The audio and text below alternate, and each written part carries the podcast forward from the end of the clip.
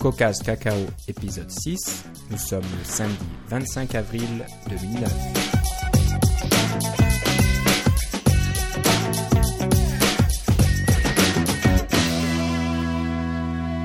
Bonjour et bienvenue à tous dans ce nouvel épisode de CocoCast Cacao. Euh, comme d'habitude avec moi j'ai Philippe Casgrain. Philippe, comment ça va aujourd'hui? Ça va très bien Philippe, et toi? Bah, ça va bien aussi. On a une belle journée euh, ici dans la région d'Ottawa-Gatineau. On a 27 degrés centigrades de, de, prévu dans la journée, ce qui est assez exceptionnel pour nous euh, dans ces latitudes. Non seulement ça, mais il faisait bah, zéro la nuit dernière.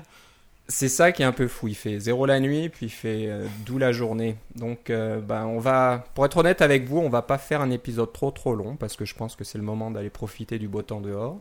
Voilà. Mais on a quand même quelques, quelques sujets intéressants à discuter avec vous euh, aujourd'hui. Et bon, je pense qu'on va commencer par la grosse nouvelle de la semaine, euh, l'App Store qui euh, d'Apple bien sûr, qui atteint le milliard de téléchargements en, combien de temps? Ça fait un peu plus d'un an? Oui, environ parce que c'était au mois de au mois de juin. c'est même pas, oui. C'est même pas un an, c'était au mois de juin l'année dernière. Pas un an. Donc c'est assez phénoménal. C'est sûr que Apple, bien sûr communique beaucoup là-dessus. C'est un gros succès.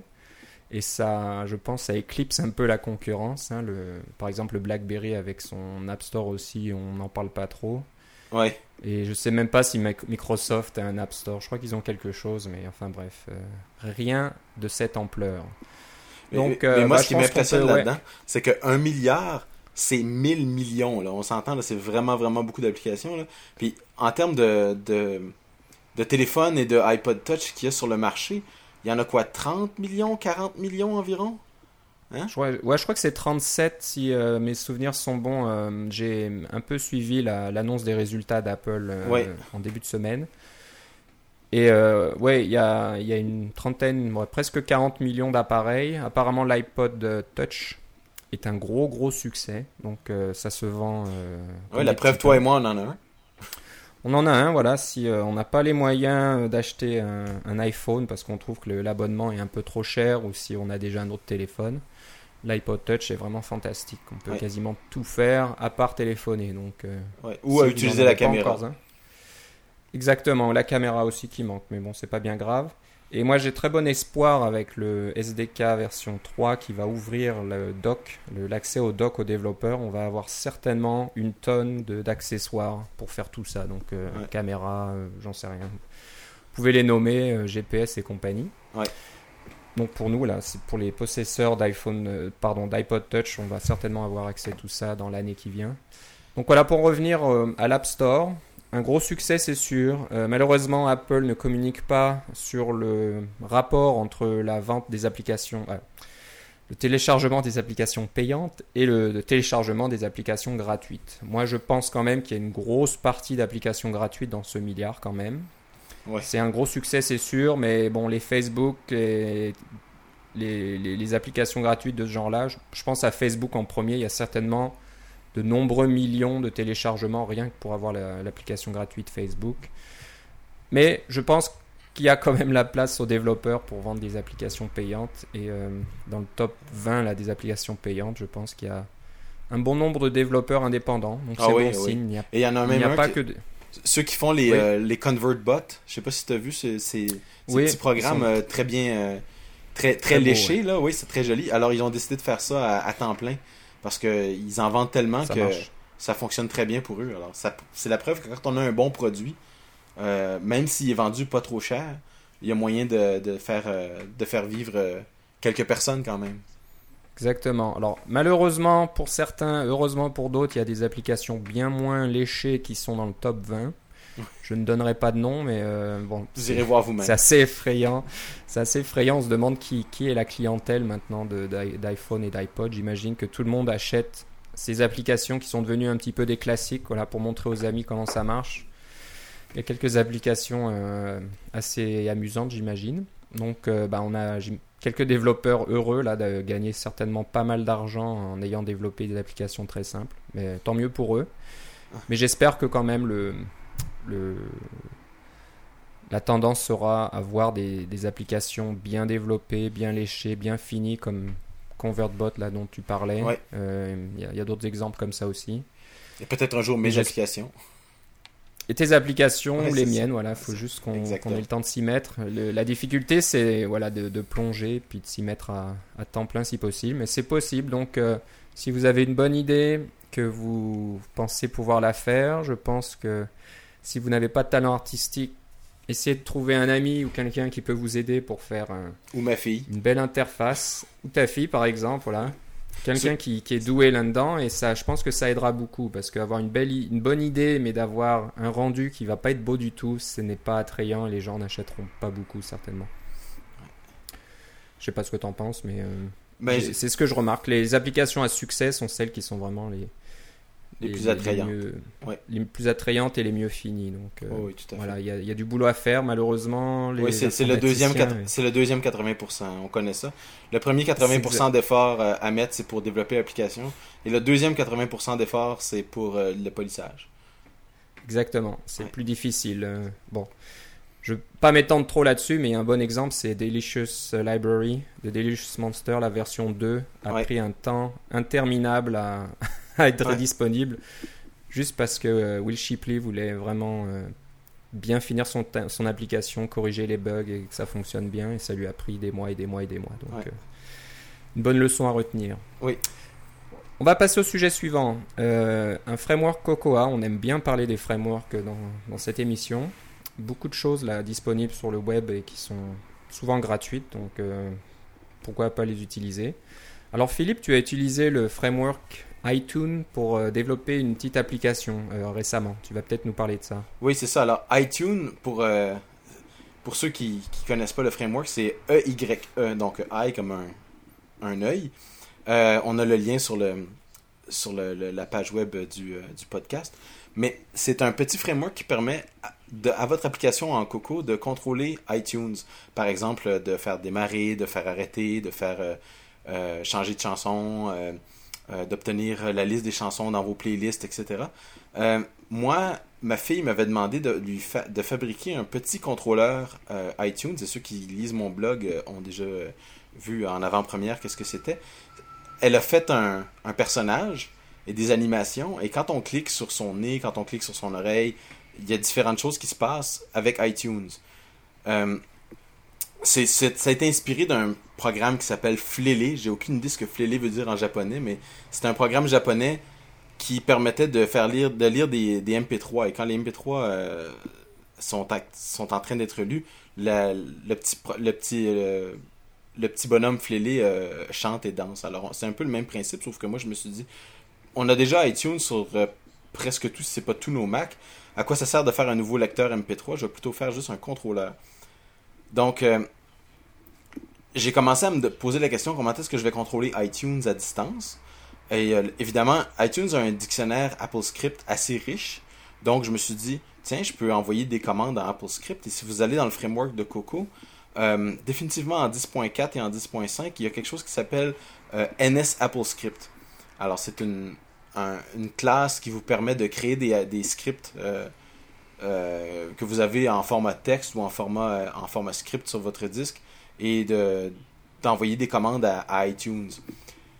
Mais j'ai commencé à écrire mes Apple Scripts et j'avais quand même pas mal de commandes que je voulais utiliser. J'ai découvert le petit framework Coco qui permet de contrôler, qui s'appelle iTunes, qui permet donc de contrôler directement euh, iTunes euh, et de faire la plupart des opérations de base et même des trucs plus complexes comme par exemple obtenir l'image de, de de ce qui joue en ce moment, oui, de la pochette, de l'obtenir sous la forme d'un NS-Image. Par exemple, euh, votre personnage, mon, mon, petit personnage, c'est un truc japonais, donc on a appelé ça un chibi.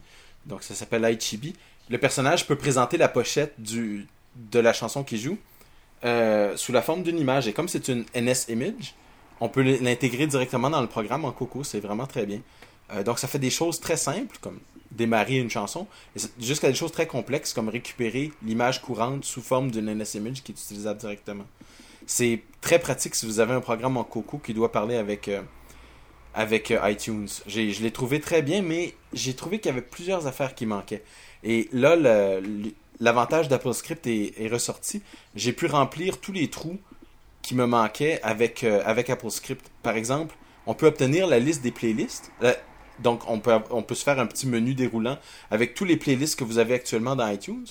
Mais pour ce qui est de changer de playlist, c'est pas possible. Il faut, il n'y a pas la commande dans iTunes, le, framework. Donc, j'ai écrit juste un petit Apple script qui permet de, démarrer, de, changer de playlist en, connaissant le nom du playlist. Et une fois qu'on l'a, euh, ça marche. C'est une commande supplémentaire que, je peux faire dans mon logiciel. Donc, j'ai fait un hybride entre les deux.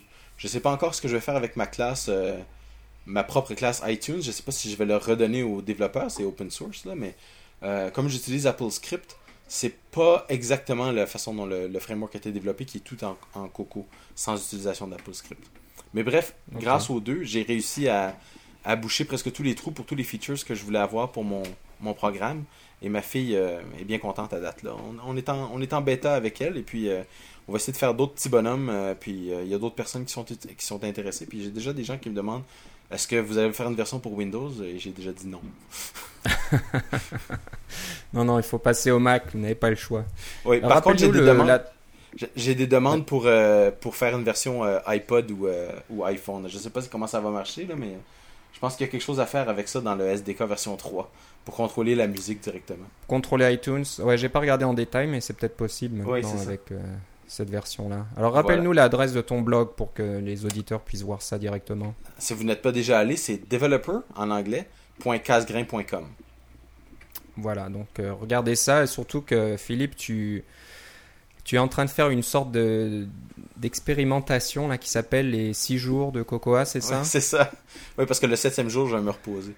Non, c'est que j'ai droit, j'ai droit à 6 jours de congé, euh, de congé forcé à cause de la situation économique. Donc j'ai décidé de faire quelque chose d'intéressant pour moi, parce que c'est des jours de congé euh, que je dois prendre évidemment pendant la semaine, et puis les enfants sont à l'école, ma femme travaille, etc. Donc euh, voilà, je fais des trucs pour moi et pour vous. Et pour vous. Voilà, donc euh, suivez ça en détail sur le blog de Philippe. tous les lundis à peu près, toutes les semaines, vous verrez un article nouveau qui parle de ça. Donc voilà. Très intéressant. Alors ça nous amène un peu au sujet suivant. Tu parlais d'Apple Script. Oui. Euh, comment il s'appelle? C'est Gus euh, Muller Gus Muller, ouais. Mhm. Gus Muller, c'est ça. Hein, c'est le, nom du développeur qui euh, Vous connaissez... a développé.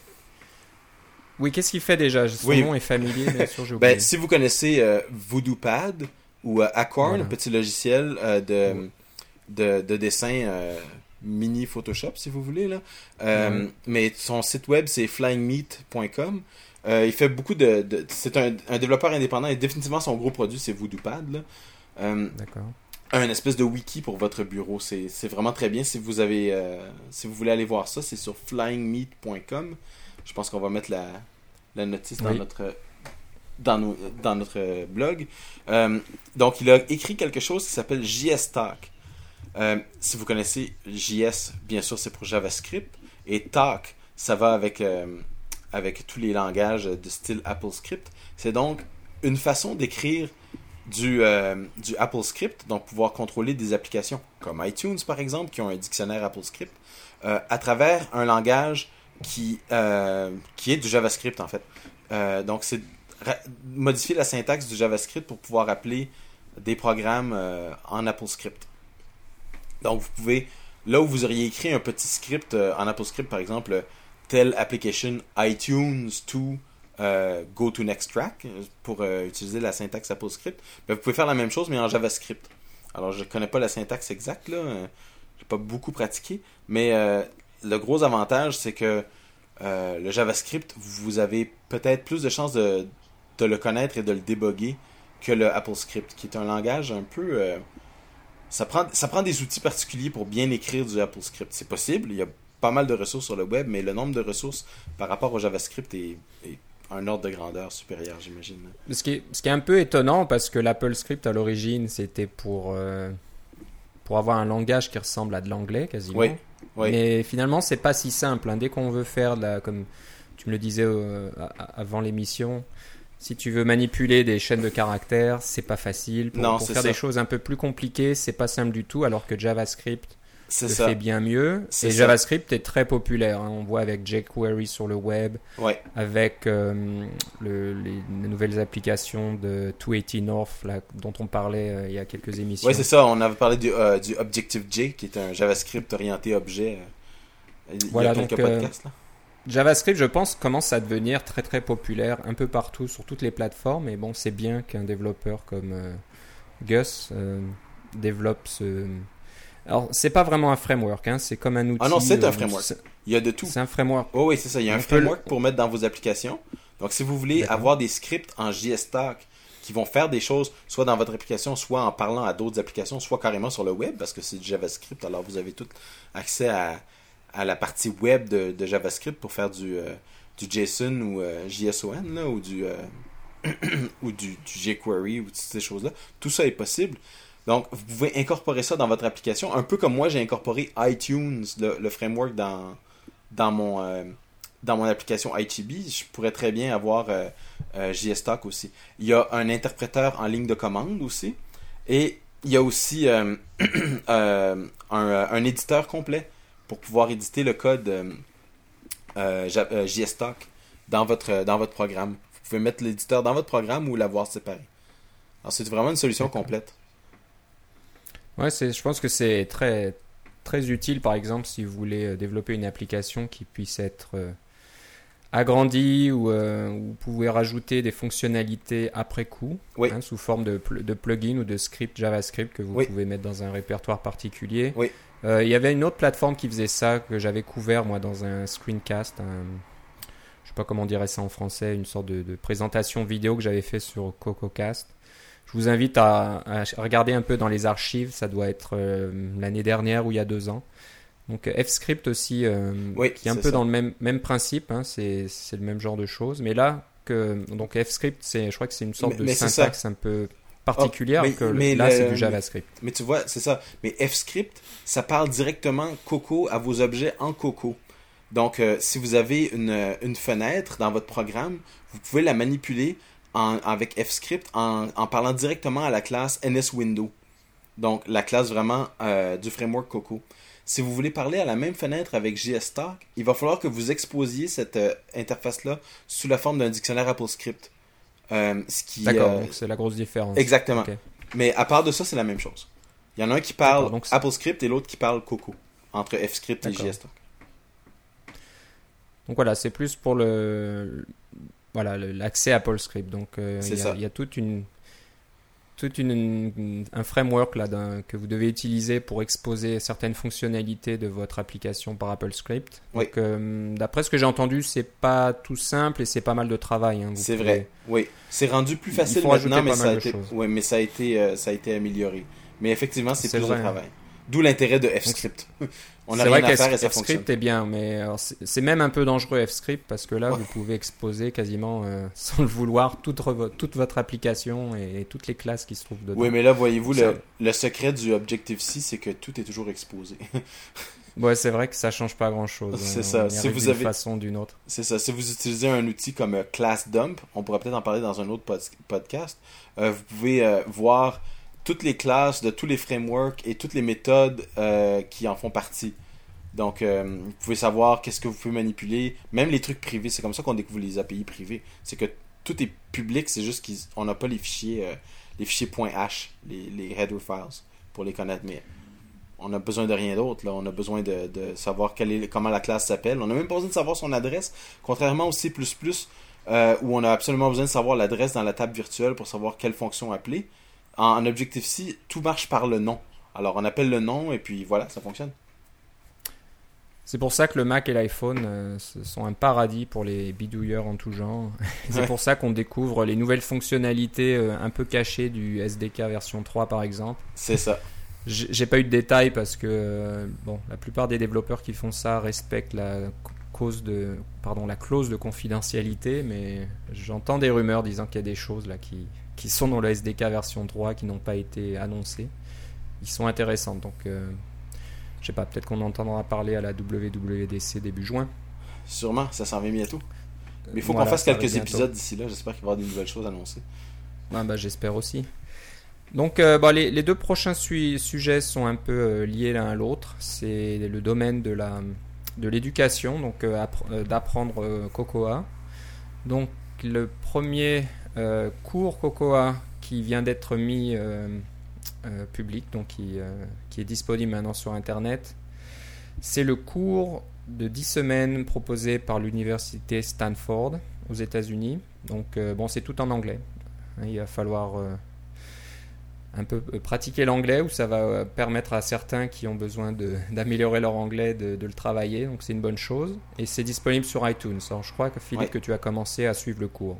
Oui, c'est ça. Euh, évidemment, il y a beaucoup de choses là-dedans que, que, je connais déjà, mais juste pour mettre en contexte, c'est un cours qui est donné pour apprendre à programmer sur l'iPhone. ou le iPod Touch, mais ils appellent ça, c'est iPhone Programming. Donc c'est un cours qui est donné par des employés de Apple qui sont des anciens étudiants de l'université Stanford et qui donnent ce cours-là euh, deux ou trois fois par semaine. Un cours complet universitaire de niveau 100 pour ceux qui connaissent. Et euh, qui, est vraiment très bien monté. C'est déjà la deuxième euh, fois que ce cours-là est présenté, mais la première fois, il avait pas été filmé parce qu'il y avait encore la clause de confidentialité pour la version 2 du SDK. Donc, il avait même pas le droit d'en parler à l'extérieur. Mais là, euh, depuis que cette clause a été levée, on s'en rappelle avec joie euh, euh, l'automne dernier, le, cours peut maintenant être diffusé. Donc vous allez sur itunes.stanford.edu et vous pouvez vous inscrire là. Vous avez accès au cours pendant qu'il se fait. Je viens de télécharger le cours numéro 7 en ce moment.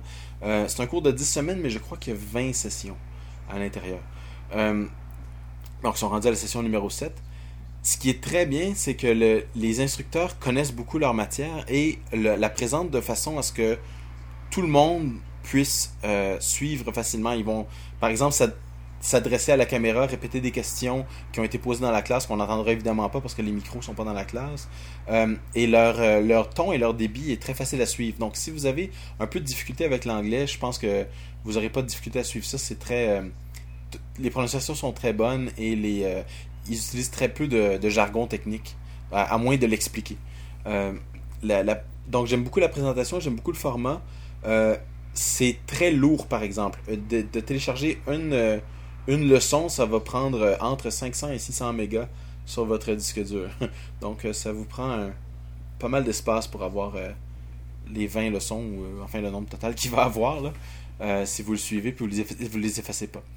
Euh, Alors, euh, une petite question. Quel est le format de chaque session? Il y, a, une partie où on présente euh, les concepts et après il y a une partie où on les applique sur des exemples ou comment ça se passe? à date, c'est un, c'est un cours magistral. C'est-à-dire qu'il y a toute une partie du cours qu'on ne peut pas voir, c'est celle où il y a des présentateurs spéciaux. Là. ça, c'est la, cette partie-là n'est pas filmée. Mais ce qui est présenté, c'est la partie cours magistral. C'est un peu comme si vous étiez assis dans l'auditoire et que vous regardiez le cours et vous preniez des notes, comme si vous étiez à l'université.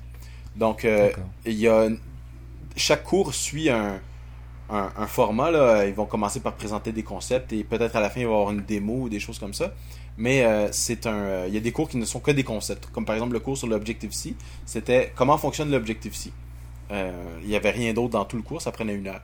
Mais au bout de cette heure-là, vous savez comment fonctionne l'Objective-C. Donc c'est ça l'avantage. tout est bien expliqué à ce niveau-là. Mais c'est un cours magistral.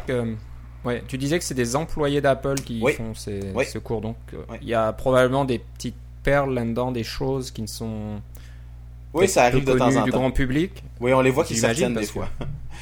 D'accord. C'est donc c'est le côté donc euh, c'est le côté intéressant de ce cours. Il y a certains qui pourraient se dire ouais moi je connais assez tout ça, c'est pas la peine de regarder. Mais là, je, venant de, de la source euh, de toutes ces ces applications et frameworks, etc. Je pense qu'il y a des, choses importantes, des concepts peut-être que vous pensiez connaître et que euh, non, peut-être pas en détail. Alors j'imagine que c'est une très très bonne ressource et c'est gratuit, donc ça c'est fantastique. Oui, ça c'est bien. Et pour la, parce que je sais pas comment ils font pour payer pour leur bande passante, parce que ça doit être, je pense qu'ils ont 30 000 auditeurs. Alors 30 000 à 700 mégas la fois là, ça fait pas mal de, de bandes passantes.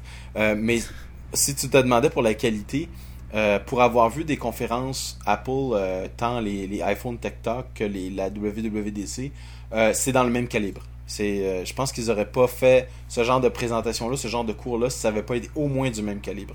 Il y a toute une partie auquel on n'a pas accès, comme par exemple, on n'a pas accès aux travaux pratiques, on n'a pas accès à, à leurs notes, on peut pas faire, évidemment, leur envoyer nos travaux, puis les faire, recevoir une note, puis des choses comme ça. Donc tout cet aspect-là est complètement escamoté, puis je peux pas en, en parler, mais j'imagine que c'est très bien. Bah, c'est un peu normal parce que les étudiants de Stanford sur place payent très cher pour suivre ces cours, donc euh, on peut peut-être pas avoir euh, le même niveau de service euh, gratuitement de notre côté. Non, Mais c'est une très très bonne ressource, donc saluons Stanford. Peut-être qu'Apple n'est pas étranger ou ils ont donné un peu d'argent sponsorisé, on n'en sait rien. Ben, ils ont définitivement donné du temps de leurs employés. Je ne pense pas qu'ils sont payés par Stanford pour donner le cours. Exactement. Et puis, tu as l'air de dire que c'est bien préparé. C'est pas juste des gars qui arrivent et qui discutent comme ça. Ils ont préparé leur cours, ah, oui, tous les concepts, etc. Donc, Il y avait un plan de cours et tout, là. Oui, oui. Ok, donc voilà, on vous invite à, suivre ça. Donc l'adresse est itunes.stanford.edu. Oui. Et euh, bah, allez voir ça et j'espère que vous avez un, bon abonnement internet pour télécharger tout ça. Ouais. Parce que si vous êtes euh, si vous êtes sur modem, oubliez ça. Voilà. Euh, ça nous amène au dernier sujet qui est relié. Et alors, vous allez me dire, oh, ben, Philippe, tu es un petit, peu, un petit peu en retard, tu vivais au fond d'une caverne ou quoi. Mais moi, je l'ai découvert il y a quoi, une semaine à peu près. J'avais pas remarqué que les iPhone Tech Talks World Tour, les, sessions étaient sur euh, iTunes euh, gratuitement aussi. Donc, euh, pour vous rappeler, c'était. je me rappelle plus de la date maintenant. Toi, tu C'était le 4 décembre, moi, quand je C'était au mois de décembre. Donc, il y a eu des sessions comme ça au travers, à travers le monde qui ont été très très populaires parce que tout s'est rempli, il n'y avait plus de place. Moi, je me souviens à Toronto, j'ai eu la chance d'avoir une place assez rapidement. Malheureusement, j'ai pas pu me présenter à, euh, à la session euh, à cause de mon travail, encore une fois. Et j'ai reçu beaucoup, beaucoup de, d'emails me disant ah bah tiens t'y vas pas est-ce que tu peux me refiler euh, ton entrée etc j'ai essayé mais apparemment Apple ne, ne, fonctionne pas comme ça. On peut pas leur dire est-ce que vous pouvez envoyer quelqu'un d'autre à ma place. Parce qu'ils ils avaient déjà une liste d'attente présumément hein. ils avaient ils avaient certainement une liste d'attente et ils ont pris le premier sur la liste d'attente. J'espère que c'est comme ça que ça marche donc, euh, bah, tu pourras nous en parler brièvement, Philippe, mais je pense que c'est une très bonne chose. Hein. donc, c'est euh, comme tu, tu, me le disais, euh, je crois que c'était un, des premiers épisodes. Si je suis, c'était une, peut-être même le premier. Une réunion Coco Edge, je me souviens plus trop. Mais tu disais que c'est du calibre WWDC. Donc, c'est du même niveau et c'était gratuit et c'était une journée. donc, voilà, l'hiver dernier. Oui, c'est ça. Ben, l'automne, en fait, là. Euh, pendant tout l'automne, ils, ont, se sont promenés à travers le monde pour faire ces présentations-là, en, Europe, en Asie, euh, en Amérique du Nord. Vous êtes, vous êtes peut-être allé les voir déjà, mais euh, ils ont enregistré, je ne sais pas c'est laquelle, présumément que c'est un de, ceux qu'ils ont fait sur la côte ouest qu'ils ont enregistré. C'est peut-être celui de Seattle. et ils ont enregistré la, présentation de leur conférence, puis maintenant sont disponibles sur iTunes pour, pour téléchargement. Si vous n'avez pas eu l'occasion d'y aller, euh, ça vaut la peine de, d'en télécharger un ou deux dans les sujets qui vous intéressent, ou peut-être tous. Euh, de toute façon, c'est gratuit. Puis la, qualité est très bonne. Euh, si c'est la même chose, enfin, c'est sûrement la même chose que la WWDC. il ne laisserait pas sortir des, des choses comme ça. des choses mal faites. Ouais, c'est ça. Alors, je pense que c'est un niveau légèrement différent. Hein. Le cours Stanford, c'est technique, c'est vraiment, on apprend tous les concepts, les, les, classes, les frameworks, etc. Le Tech Talk, c'est il y a un peu des deux. Il y a aussi comment comment faire le design de votre application, comment positionner votre application euh, pour l'App Store, etc. Les, il y a un peu les recettes pour le pour garantir le succès de votre application. Donc il y a des choses moins techniques hein, qui sont peut-être plus, on va pas dire business, mais, mais marketing, ouais, c'est ça. Ouais un peu marketing. Il y a quand même, j'imagine, des sections, des sessions plus techniques. Tu pourras nous dire ça. comme j'y ai pas participé, je suis pas trop. Ouais, c'est ça. Mais il y a un peu des deux, mais c'est pas le, même genre que le que Stanford. Et Stanford, c'est 10 semaines, c'est beaucoup beaucoup de sessions à suivre.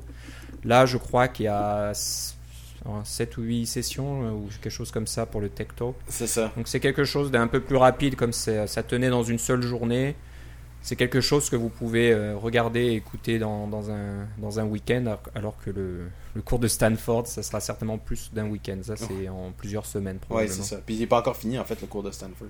Peut-être qu'ils vont en parler des questions marketing plus tard, mais ça me surprendrait. C'est quand même pas un truc universitaire. Mais d'un autre côté, ah, il n'est pas fini. Hein, non, c'est ça, on est juste au cours numéro Il n'est pas fini, c'est en cours. Ah, c'est en direct quasiment. Oui, c'est en direct, oui, c'est ça. Oui, le dernier que je viens de télécharger, c'est du 17 avril 2009. Ok, alors voilà, voilà pourquoi je suis un petit peu confus parce que tu disais que c'est pas la première fois qu'ils ont fait ça et je me souviens que les les slides ou les diapos là étaient, ont été rendus publics l'année dernière pour le premier cours de Stanford et j'en avais téléchargé quelques-uns mais je crois que c'était pas enregistré en vidéo, c'était juste les la présentation, oui. La présentation, fallait les lire et puis voilà, il y a ni question, ni rien, ni commentaire donc c'était un peu plus euh, difficile à suivre, pas très excitant, mais là, s'il y a la version avec le, le présentateur, c'est. Ah oui, c'est ça. Puis, euh, en fait, c'est les c'est la, la, version que tu aimes où on, où on voit le, le, présentateur qui parle et on, il nous montre ses, ses diapos en, en, mortaise ou quelque chose comme ça.